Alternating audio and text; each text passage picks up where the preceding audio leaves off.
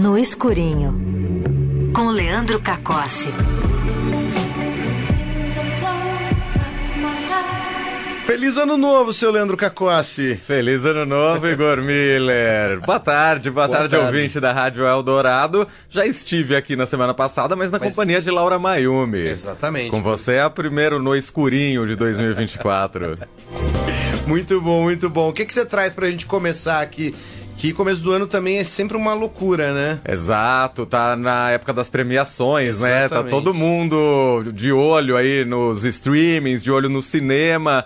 Vou começar pelo escurinho do cinema hoje, Igor. Olha só, vamos lá. I always like disguises. It's what you do when you don't really know who you are, right? You dress up, you make up a past to forget your own.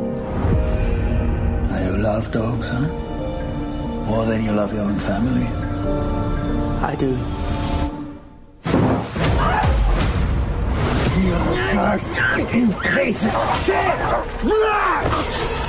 Bom, esse aí é um trechinho do trailer de Dogman, novo filme do francês Luc Besson, diretor de filmes como Lucy, uh, Joana Dark, O Quinto é. Elemento, por aí vai. É um drama que conta a história do Douglas Munro. O Doug, quando era criança, ele foi muito maltratado pela família, especialmente pelo pai dele.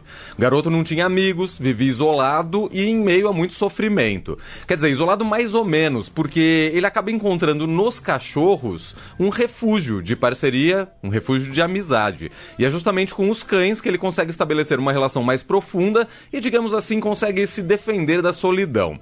Falando assim, parece aqueles filmes de sessão da tarde, né? Parece aquelas relações entre humanos e o melhor amigo do homem, aquilo tudo bem. Mas esse é só o início da história. O Doug cresceu, já é um adulto e segue meio blindado das amizades com outras pessoas e fiel aos seus cães. Só que ele se tornou um cara um tanto sombrio. E aí começam a aparecer algumas coisas misteriosas e umas bizarrices que eu acho que depende muito da interpretação de cada um com relação ao filme. Ele treinou os cachorros dele para obedecerem todos os seus comandos. Só que todos os comandos eu tô dizendo não no sentido do senta, rola, finge de morto. Na verdade, os cães obedecem a comandos do tipo: vai buscar um pacote de farinha, por exemplo. E aí o cão vai lá e faz isso. Meio fantasioso, como você tá percebendo, mas como eu disse, acho que depende do modo como você interpreta o filme, o personagem e a história. Doug é um personagem bastante complexo, ele tenta se esconder do mundo de alguma forma, ele meio que se veste de drag queen ali por vários momentos. E aí vem uma parte que transforma o filme numa espécie de thriller. Porque ele quer meio que se vingar do mundo ali. Ele, na verdade, virou um criminoso. E treinou os cães, claro, para serem uma espécie de gangue de criminosos, para serem ali os seus comparsas. Tudo isso a gente vai acompanhando através do relato do próprio Doug, numa conversa que ele estabelece com uma jovem psiquiatra. É como se ele estivesse rememorando a própria vida. Este é Dogman, filme extremamente fantasioso, repleto de absurdos, mas se você embarcar nessa loucura e fantasia, acho que pode curtir. Não dá para encarar como um filme realista, como você já percebeu. Dá para comparar um pouquinho com Coringa, por exemplo. Todo mundo gosta do Coringa, ou boa parte das pessoas é. gostam, mas é um personagem extremamente fantasioso. E o Doug, de certa forma, tem ali um quesinho de Coringa, tem um quesinho de personagem fantasioso meio daquele tipo filme ame-o ou odeio.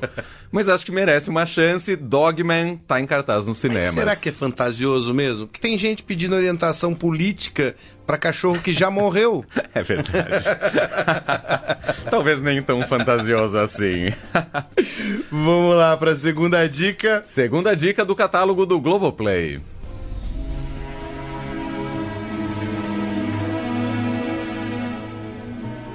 I seem to have trouble dying. By all rights, I should not have lived this long. I am Aminata Jallo.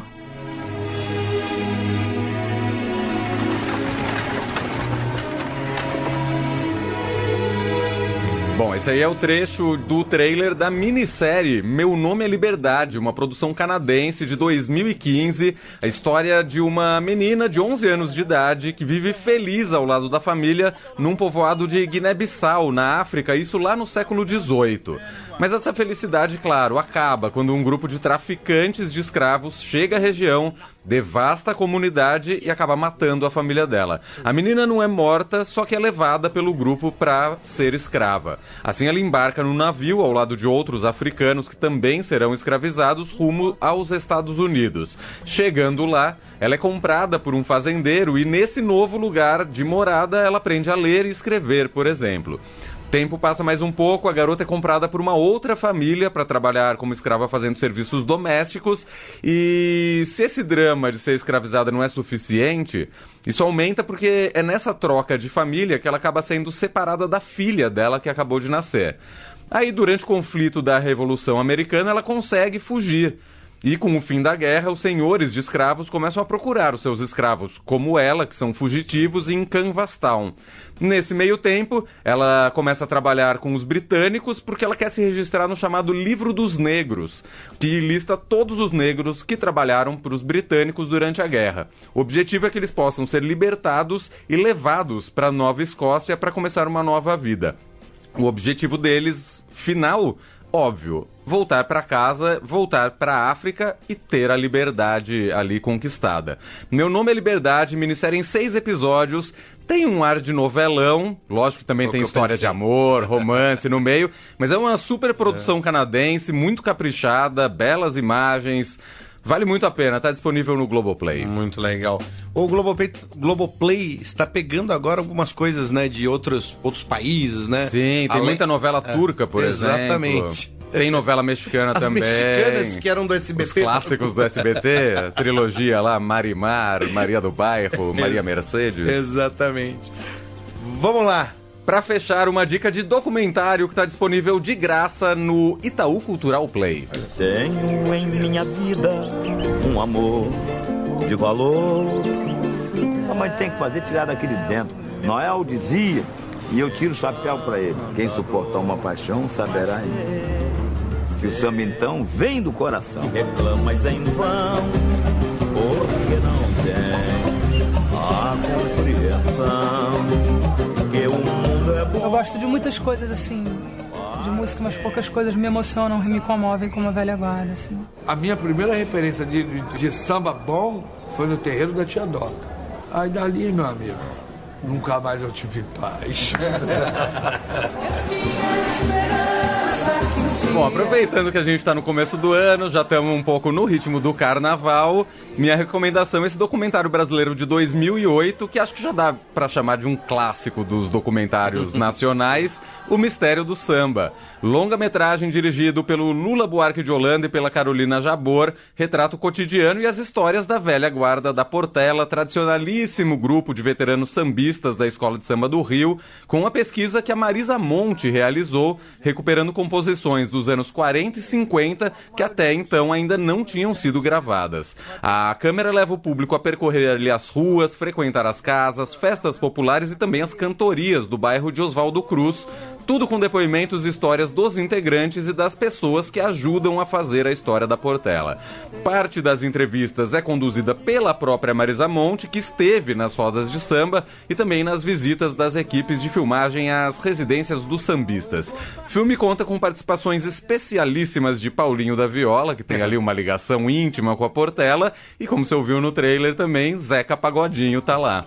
Mistério do Samba, ganhador do Grande Prêmio de Cinema Brasileiro de, de melhor documentário em 2009, está disponível de graça no Itaú Cultural Play. Só acessar o site, você se cadastra e aí se diverte. Documentário maravilhoso para quem ainda não assistiu ou para quem quer rever, vale muito a pena. Aliás, eu tô falando do Itaú Cultural Play, essa é daquelas plataformas gratuitas que tem muita coisa legal. Exatamente. Sempre vale dar uma fuçada. Eu, por exemplo, estreou recentemente o classicaço Bandido da Luz Vermelha, Muito do bom. Rogério Sganzerla. Então tem muita coisa legal vale dar uma fuçada no Itaú Cultural Play. Muito bom, a gente falou esses tempos atrás, né, dessas plataformas, tem bastante conteúdo gratuito que Isso. vale a pena, vale a pena explorar, né? Vale a pena, inclusive alguns já, já tem disponível aplicativo para as TVs, Isso, Smart TV, exatamente. vale a pena dar uma olhada lá, umas pérolas dessa, coisas lindas que vale muito a pena. Você tem alguma escola de samba de preferência? Aqui em São Paulo ou no Rio? Não, não, no Rio. No Rio eu gosto muito da Portela. Da Portela mesmo. influência da minha mãe. Minha mãe gostava da Portela. Muito bom. Ah, então, então foi, foi, foi, foi ali proposital essa escolha, né? É, um pouquinho, né? O documentário maravilhoso. Bom, essas minhas três dicas de hoje. Aproveito para dar o recado que daqui a pouquinho estas três dicas estarão no formato podcast, no playlist Eldorado, só procurar no seu agregador favorito, assim como os demais quadros Exatamente. que rodam aqui ao longo da semana, dentro do programa. E semana que vem, uma e meia da tarde, vem ficar no escurinho comigo. É, mas antes de ir embora, você tem. Né, qual foi a lição de casa? Ficou fácil, né? Tá meio óbvia, né? Velha guarda da Portela com a Marisa Monte, música pra agitar a sua terça-feira. É isso, até semana que vem, Leandro. Valeu, Igor. Valeu, gente. Até mais.